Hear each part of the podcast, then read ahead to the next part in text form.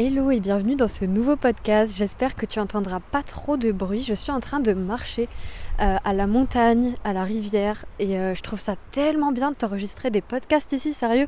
C'est juste génial. J'espère donc que le son sera bon pour toi. N'hésite pas à me faire un retour, je pense que ça devrait aller. on va prier, je vais me mettre sur un banc et on va parler de ce sujet que vous attendez tant. Alors là, Qu'est-ce que vous attendiez ce sujet Les couples zèbres? Euh, comment ça se passe le couple quand on est zèbre? Et en fait, le truc, je vais vous dire la vérité, c'est que en fait, j'arrivais pas à répondre à cette question. Et euh, là, on va partir dans un débat philosophique, je crois, dans ce podcast, parce que pour moi, il n'y a pas de réponse. En fait, pour moi, il y a des choses spécifiques au couple zèbre dans le sens où on est très sensible, donc on réagit euh, fortement. Euh, on a aussi des exigences, on est assez perfectionniste, donc quand on est exigeant envers soi, ben on est exigeant envers l'autre. Euh, on a besoin de stimulation, on a besoin de nouveautés, donc on peut vite s'ennuyer. j'ai le cas par exemple beaucoup de filles que j'accompagne qui me disent voilà moi j'ai envie que mon mec, je sais qu'il y en a qui vont trop rire à ce podcast parce que vous allez vous reconnaître. Ils me disent moi j'ai envie que mon mec il me, il me fasse des surprises de l'imprévu, euh, que d'un coup on se mette à danser dans le salon, que ça soit romantique, euh, que ça soit fusionnel, enfin bref. Si vous, vous reconnaissez dans ça, c'est que vous êtes aussi un peu un profil euh, recherche de sensations. C'est pas obligé que ça dure, mais euh, c'est une possibilité. Euh, voilà, que vous recherchez la sensation, la peur aussi euh, de mourir et derrière. Alors c'est hyper bizarre là que je passe de ce sujet à, là d'un coup comme ça, mais quand on a vraiment envie de se sentir vivre, vivant, de se sentir vivant, derrière il y a parfois aussi la peur du vide, du rien. Et finalement, bah, quand on est en couple, on va attendre souvent. en tout cas, les zèbres, j'entends souvent ça. ils vont souvent attendre qu'il y ait que ça leur apporte ce côté aventure. Vous voyez, comme les zèbres d'ailleurs qui sont euh, accros un peu au voyage, euh, au voyage et tout ça. Moi, j'ai vraiment besoin de nouveautés aussi, donc je me reconnais dans ça et je sais que j'ai clairement foutu la pression. Je me rends compte qu'aujourd'hui, hein, à certains de mes partenaires, euh, finalement, en attendant toujours qu'ils soient romantiques, qu'ils fassent des trucs nouveaux, parce que je m'ennuyais trop vite et tout. Et ça, je sais que ça va vous parler. Et le truc, c'est qu'en fait, c'est hyper paradoxal parce que souvent quand on, quand on demande ça à l'autre, nous-mêmes on fait même pas euh, forcément des efforts, genre on, on, lance même pas forcément des activités, on attend que l'autre euh, finalement euh, nous séduisent euh, parce qu'on se dit ah il me prend pour acquis machin machin. C'est un truc que j'entends énormément chez les femmes vraiment. C'est assez euh, dingue. Pour moi ça rejoint totalement la blessure d'abandon et trahison. Mais bon ça on en parlera peut-être à un autre moment. Parce que quand on a la blessure de trahison d'abandon on aime beaucoup la fusion se sentir hyper connecté avec l'autre etc et d'ailleurs je pense que les zèbres recherchent cette connexion cette connexion intellectuelle. Donc j'ai plusieurs cas. Je vois des personnes zèbres en couple avec des zèbres. Il y en a pas mal ça veut ni dire que c'est mieux, ni dire que c'est pire, parce qu'encore une fois, ça dépend des personnalités, des blessures des gens, euh, de comment ils vont, euh, voilà, de, tellement de choses. Donc pour moi, il n'y a pas de généralité à vous faire sur ça, vous voyez. Euh, je peux pas vous dire, euh, ouais, c'est mieux. Voilà, non, je ne peux pas.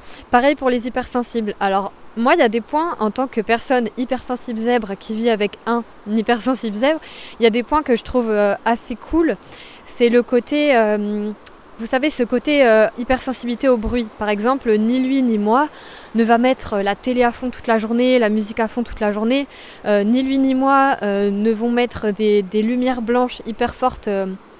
toute la journée, voilà. Ça, c'est le côté assez cool et le fait de se comprendre.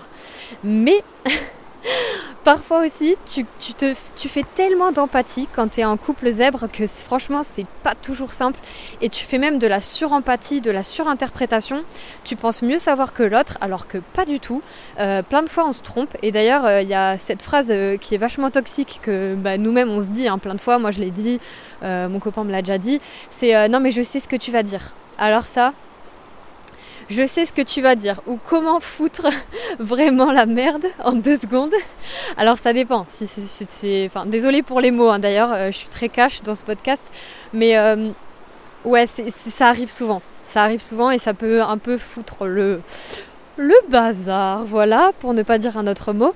Et donc voilà, c'est un peu ça que j'ai envie de dire. Et pour moi, ça va dépendre des blessures tout simplement. Donc je te renvoie euh, vers le dernier podcast que je t'ai envoyé. Par exemple, c'était avec une personne qui a la peur du rejet, qui a la blessure du rejet très très forte, euh, qui est très très présente. C'est probablement une personne qui va être dans la fuite, qui va pas trop interagir, qui va pas trop répondre aux messages, qui va aussi, qu'est-ce qu'elle peut faire? Ne pas s'exprimer, voilà. Tu vas pas savoir ce qu'elle pense. Tu, tu vas te dire, mais j'ai envie de communiquer avec elle ou avec lui, mais il dit rien.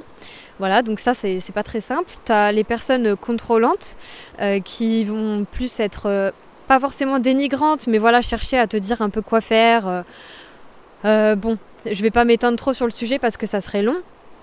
Pareil, si t'es zèbre, euh, que, tu, que tu sois avec un zèbre, une zébrette comme on dit, ou pas du tout, avec une hypersensible ou pas du tout, si t'es avec une personne qui a la blessure d'abandon par exemple, bah, ce sera une personne qui aura souvent besoin d'être rassurée, que tu auras l'impression de devoir rassurer, qui va beaucoup demander d'être rassurée.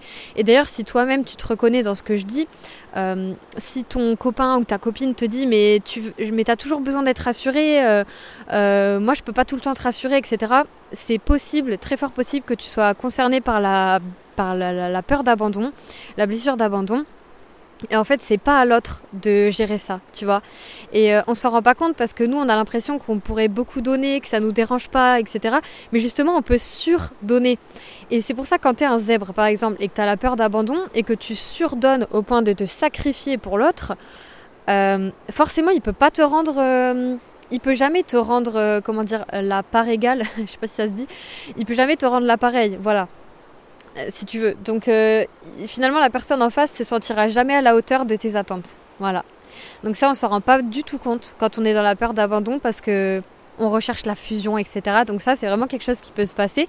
Et pour moi, c'est pour ça, en fait, ça dépend tellement des personnalités. Donc oui, ça peut très bien se passer. Oui, ça peut très mal se passer entre deux zèbres. Euh, oui, ça peut très bien se passer entre un zèbre et un non-zèbre, euh, et inversement, enfin tu vois. Donc ça c'est vraiment important à, retenir. Pour moi, c'est pas ça qui nous définit totalement.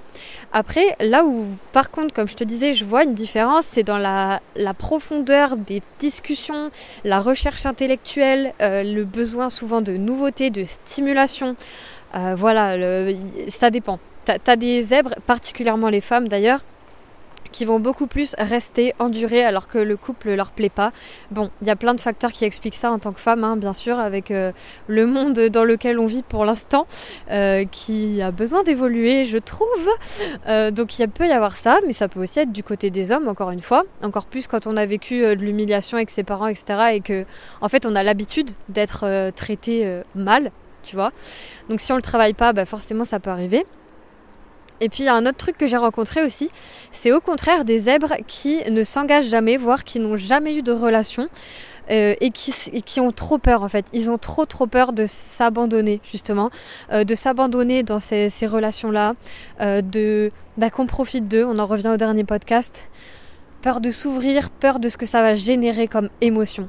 Voilà, ça c'est là on est en train de toucher un truc. Euh, pour moi, moi je sais que j'ai eu énormément cette peur de mais comment l'autre va réagir face à toutes mes émotions, comment ça va se passer? Et puis, est-ce qu'il va encore m'aimer? S'il me voit comme ça euh, S'il voit que je suis folle Parce que je croyais que j'étais folle avant. Euh, maintenant, je sais que je suis pas folle, clairement. Mais je sais qu'il y a beaucoup, beaucoup de femmes, particulièrement les femmes zèbres hypersensibles, qui se disent ça. Après, ça dépend encore une fois, parce que quand on va bien, quand on sait qu'on est zèbre, euh, quand on nous a appris à apprivoiser nos émotions, à nous connaître, on a moins ce type de problème. Donc voilà, pour moi, on ne peut pas faire de généralité, c'est vraiment ce que je dirais. Mais en tout cas, les conseils que je pourrais donner pour qu'un couple entre zèbres euh, ou un couple où il y a un zèbre euh, dure, ce serait vraiment de comprendre que l'autre n'est pas comme nous, l'autre ne peut pas deviner nos besoins, l'autre n'a pas forcément notre niveau d'exigence, euh, l'autre peut nous aimer même s'il nous fait pas des déclarations romantiques tous les matins ou qu'il nous fait pas, euh, je sais pas, des danses fusionnelles euh, dans le salon, voilà, qu'il n'a pas besoin de faire des trucs incroyables pour nous faire sentir qu'il nous aime. Donc ça, c'est parfois, voilà, il faut savoir se contenter entre guillemets et ne pas chercher toujours plus parce qu'on a tendance à chercher toujours plus les zèbres. Et aussi, encore une fois, pourquoi? Par fuite, euh, par, euh, par peur de la mort. Voilà. Pour moi, moi c'est. Vous me direz si ça vous parle, mais moi je le ressens comme ça. C'est la peur du rien derrière qui fait qu'on peut avoir cette recherche de sensation, d'être hyperactif tout le temps, de trop travailler, de trop apprendre, de trop se former, etc. Et euh, je sais que c'est pas le caractère de tous les zèbres, attention, mais en tout cas c'est quelque chose que je retrouve beaucoup beaucoup euh, dans mes accompagnements. Donc voilà, je vous le partage. Ça c'est le conseil que je donnerai, enfin les deux conseils que je donnerai. Le troisième, passer du temps seul passer du temps seul et encore plus si vous avez peur d'être seul, encore plus si vous avez peur d'être abandonné. Parce qu'en fait, sinon, vous allez tout le temps vous reposer sur l'autre. Euh, comme il va combler, entre guillemets, le vide en vous, bah, ça sera plus facile en fait. Parce que vous avez moins d'efforts à faire de sortir tout seul, toute seule, à affronter votre peur euh, de la solitude, de, je sais pas, que l'autre vous oublie, etc. C'est plus confortable pour vous d'attendre de, l'autre qui soit là, de vivre à côté, euh, de pas oser sortir parce qu'il est dans la pièce et que vous avez peur de l'abandonner. Ça, c'est pareil. Hein. Entre nous, quand vous avez peur d'abandonner l'autre, en fait, vous avez la peur de, vous-même de perdre l'autre. Voilà. C'est l'ego, entre guillemets, qui nous fait faire ce transfert. Et c'est méga passionnant. Moi, quand j'ai compris ça, il y a beaucoup de choses qui se sont débloquées. Donc, je vous conseille de passer du temps seul. Là, vous voyez, c'est ce que je suis en train de faire parce que du coup, je suis tout le temps collée à mon copain euh, avec ces, histoires de couvre-feu et tout. Donc, je suis face à la montagne. C'est trop, trop beau. Vraiment, je regrette tellement pas d'avoir déménagé. C'est incroyable. J'aimerais, j'aurais aimé vous faire une vidéo, mais je n'ai pas ma caméra. Vous auriez pu voir en même temps. Mais voilà, prendre du temps seul, euh, surtout. Et alors pour les personnes qui ne sont pas en couple et qui écoutent ça, d'ailleurs euh, j'espère que vous ne vous sentez pas euh, à l'écart. voilà, il n'y a aucun problème à être seul, encore une fois, il n'y a aucun problème. Après, si tu sens que qu'il y a une souffrance derrière, qu'en fait tu te prives peut-être de l'amour ou que inconsciemment tu crois que tu mérites pas l'amour, ou encore que tu te dis mais si je m'ouvre, qu'est-ce qui va se passer? En fait c'est l'inconnu, ça te fait trop peur, c'est normal. Et justement, euh, c'est en, allant euh, t'ouvrir petit à petit que tu vas faire l'expérience. Et pareil, je t'invite à affronter tes peurs petit à petit. Pourquoi pas à, aller regarder euh, justement tes blessures émotionnelles. Je te renvoie vers le dernier podcast et vers le livre de Lise Bourbeau, Les 5 blessures qui empêchent d'être soi-même. Particulièrement la partie 2. Pour ma part, je me suis beaucoup beaucoup mieux reconnue. J'ai trouvé ça plus cohérent. la partie 2, le tome 2 donc de guérison des blessures. Et voilà, c'est vraiment ce que j'aurais envie de te dire. Ah oui, et dernier conseil, oh là là, bah si, dernier conseil, trouve des choses qui te stimulent seul, sans la personne. Euh, je te donne mon exemple, euh, moi ça a été le surf, bon là je peux plus en faire. Euh, la boxe, pareil, je peux plus en faire. Le pole dance, alors je peux, mais c'est un peu moins pratique, on va dire vu que c'est dans mon bureau et que j'ai pas de prof, clairement. Mais voilà, toutes les choses qui peuvent t'apporter un peu ce, côté sensationnel que tu recherches. Alors déjà, essaye de voir pourquoi tu veux du sensationnel. Ça se trouve, une fois que tu affrontes ta peur du rien, t'as même plus envie de sensationnel. Donc ça, déjà, c'est intéressant. Et puis, euh, et puis ensuite, vraiment, ouais, par... Euh, à la recherche d'activités pour toi qui font que tu vas pas faire peser sur l'autre cette attente tu vois, de nouveautés, d'être surprise, euh, d'être surpris, etc. Voilà, écoute, j'espère que ça t'aura parlé.